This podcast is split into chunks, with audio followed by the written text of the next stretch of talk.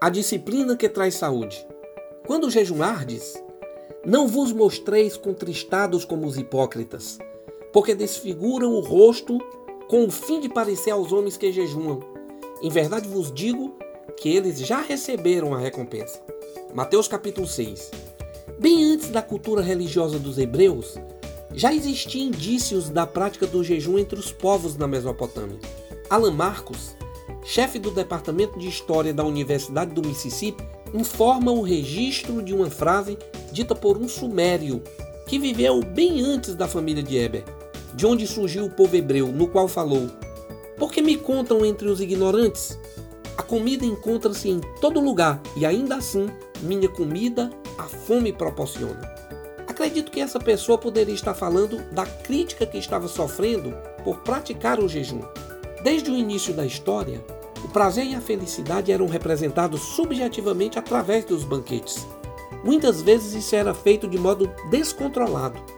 Era comum servir muitos pratos e, para comer de tudo, as pessoas, quando já satisfeitas, provocavam o vômito e voltavam a comer novamente. Acredito que isso fez o jejum ser uma das disciplinas espirituais na prática religiosa do mundo antigo. Imagino que representando uma espécie de disciplina para controlar melhor os impulsos humanos. Digo isso porque o jejum trata diretamente do que mais retrata o impulso dos desejos e prazeres, que é a compulsão alimentar. Praticar o jejum seria dominar desejos e prazeres inerentes da nossa humanidade, não só em relação ao alimento, mas em relação a todos os outros excessos. O jejum seria o ato consciente da elevação do controle espiritual sobre os impulsos dos desejos e prazeres desenfreados da vida.